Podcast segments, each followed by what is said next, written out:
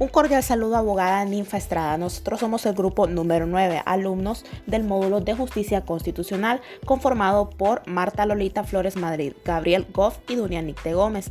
En este podcast nos disponemos a dar respuesta a las interrogantes planteadas en la plataforma. Número 1. ¿Qué diferencia hay entre lo que es supremacía constitucional y supralegalidad de los tratados de derechos humanos? La supremacía constitucional significa que la constitución es la norma que denominamos fundamental, que esta es la cúspide o está por encima de las demás normas jurídicas. Es pues la constitución el documento legal supremo, el que se ubica en la cúspide. Esta característica de supremacía va a tener consecuencias importantes para el sistema jurídico, para el Estado de Derecho, aludir la supremacía es aludir a que esta norma es la norma primaria, que va a ser el primer elemento de referencia en todo ordenamiento jurídico del Estado del que se trate. Va a ser el primer punto de referencia de todo ordenamiento existente será también la fuente de creación de todo el sistema jurídico. En cambio, lo que es supralegalidad consiste en la subordinación y aplicación del orden jurídico es decir, la cualidad que le presta a una norma su procedencia de una fuente de producción y modificación jerárquicamente superior a la ley.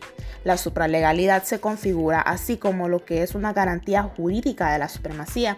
Se diferencian en que la supremacía constitucional habla de la superioridad de la Constitución frente a los demás cuerpos legales y la supralegalidad garantiza pues la supremacía de la Constitución. Número 2. Cuando se hace uso de lo que son los principios de jerarquía, jurisdicción y competencia. Se hace uso del principio de jerarquía cuando ponemos a la Constitución en la cúspide de las leyes de un país. El de competencia, cuando existe lo que es la capacidad para el tratamiento de una materia determinada por parte de la autoridad respectiva. Y el de jurisdicción, cuando se usa la potestad de ejecutar las resoluciones de los procesos judiciales según las normas de competencia y los procedimientos establecidos, así como la facultad que tiene los, los tribunales determinados para la ejecución de las mismas. La interrogante número 3 se plantea de la siguiente forma. ¿Cuál es la diferencia entre las declaraciones de derechos humanos y los derechos fundamentales consagrados en la Constitución? Las declaraciones de derechos humanos surgen, recordemos, como una protección de carácter internacional para garantizar que donde se encuentra un ser humano, sus derechos están siendo protegidos por parte del Estado para esa persona. En cambio, los derechos fundamentales enmarcados en las constituciones surgen como derechos básicos que tenemos por el simple hecho de ser de un determinado país y que el Estado está pues en la obligación de proteger y garantizarlos. Los dejo con mi compañero Gabriel Goff.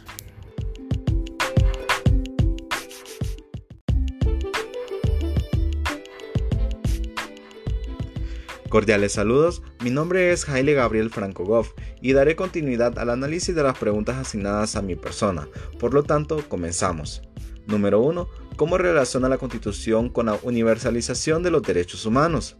Pues para comenzar, la universalización de los derechos humanos significa que todos los seres humanos tienen los mismos derechos simplemente por su condición de ser humano, independientemente de donde vivan y quienes sean, así como su situación o características particulares. Por tanto, partiendo de lo anterior, cada estado adopta de manera voluntaria nuevos cuerpos legales universales que tienden a ser parte de cada uno de los estados en diferentes cuerpos legales como la Constitución de la República y así como sus leyes secundarias.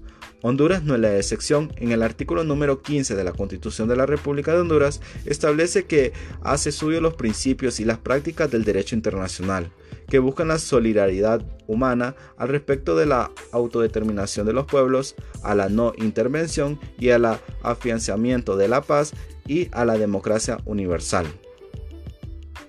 Así como... Número 2 ¿Qué sucede cuando la Declaración de los Derechos Humanos hace mención de derechos que la Constitución de la República no las consagra? Pues la respuesta está más que clara. Está en el artículo 17 y 18 de la Constitución de la República, por lo tanto, cuando un tratado internacional afecte una disposición constitucional, debe ser aprobada por el procedimiento que rige la reforma de la Constitución. Simultáneamente, el precepto constitucional afectado debe ser modificado en el mismo sentido, por el mismo procedimiento, antes de ser ratificado el tratado por el Poder Ejecutivo. En caso de, un conflicto entre el tratado o convención y la ley, prevalecerá el primero que protejan esencialmente los derechos humanos el cual sean protegidos por el Estado de Derecho. Número 3. Hable sobre la obligación del Estado de Honduras al formar parte de organismos de derechos humanos y ser firmante de ciertos pactos y convenios de derechos humanos. La respuesta es que las obligaciones del Estado de Honduras varían respecto a cada tipo de tratado ratificado por el Estado tales como la obligación que varían de los derechos económicos, sociales y culturales, se expresan de maneras diferentes cada uno por cada tratado. Por ejemplo, el Pacto Interamericano de los Derechos Económicos, Sociales y Culturales se dispone de, de que los estados han de adoptar medidas hasta el máximo de los recursos que dispongan para lograr progresivamente la plena efectividad de los derechos económicos, sociales y culturales. Además, que cada pacto o convenio se dispone que el Estado ha de garantizar el ejercicio de los derechos económicos, sociales y culturales sin discriminación y asegurar a los, seres humanos igual título a gozar tales derechos. En otros tratados o constituciones se especifican las obligaciones de manera diferente e incluso se incluyen medidas concretas que el Estado ha de adoptar, como la aprobación de legislaciones o la promoción de esos derechos en las políticas públicas.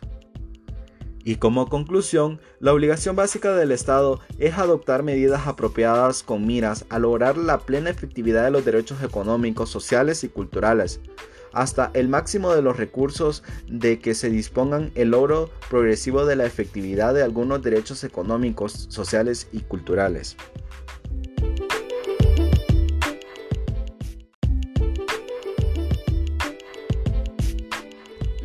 Mi nombre es Marta Flores y para finalizar con este podcast, continuaremos con el punto número 7. Haga énfasis de la realidad de los derechos humanos en Honduras. ¿Prevalece en nuestro país lo que manda el derecho con relación a los derechos humanos? Honduras enfrenta niveles críticos de impunidad y una atención inadecuada e insuficiente a las víctimas y familiares.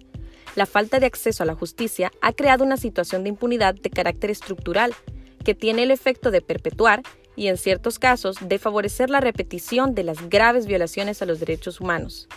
A diario se reciben denuncias de lo que se considera una justicia selectiva, que por un lado actúa de manera tardía sin ofrecer respuesta efectiva en relación con violaciones a derechos humanos, pero que, por otra parte, actuaría favoreciendo los intereses de diversos actores vinculados al poder público, político y empresarial. Asimismo, persisten desafíos que debilitan la garantía de independencia e imparcialidad, como la ausencia de suficientes garantías de independencia de los órganos de control de jueces y jueces. Ello debido a que continúa prevaleciendo un excesivo control por parte de la Corte Suprema, tanto en el sistema de nombramiento como de remoción de jueces y juezas. Para que exista un pleno disfrute de los derechos humanos, resulta indispensable que Honduras avance en su proceso de institucionalidad democrática, garantice una auténtica separación de poderes y fortalezca el Estado de Derecho. Y como punto número 8 tenemos casos actuales que versen sobre el tema. En la zona del Bajo Aguán, Tocoa, existe un conflicto agrario de larga data entre campesinos y empresarios. Los habitantes describen como continuos homicidios, desapariciones, secuestros, torturas en las detenciones realizadas, el hallazgo de un cementerio clandestino, la práctica de realizar desalojos violentos y amenazas a las y los líderes y defensores de derechos humanos que defienden los derechos de los campesinos de la zona. La Comisión Interamericana de Derechos Humanos presentó información sobre una estrecha colaboración entre las autoridades públicas y los propietarios de las fincas privadas de la zona, se confirmaron las conclusiones del Grupo de Trabajo de las Naciones Unidas sobre el uso de mercenarios, que en el 2013 expresó su preocupación sobre el involucramiento en violaciones de derechos humanos de las compañías de seguridad privadas contratadas por los terratenientes, incluidos asesinatos, desapariciones, desalojos forzados y violencia sexual contra los representantes de las asociaciones campesinas en la región del Bajo Aguán Esperamos que la información dada sea útil para ustedes. Muchas gracias por su atención.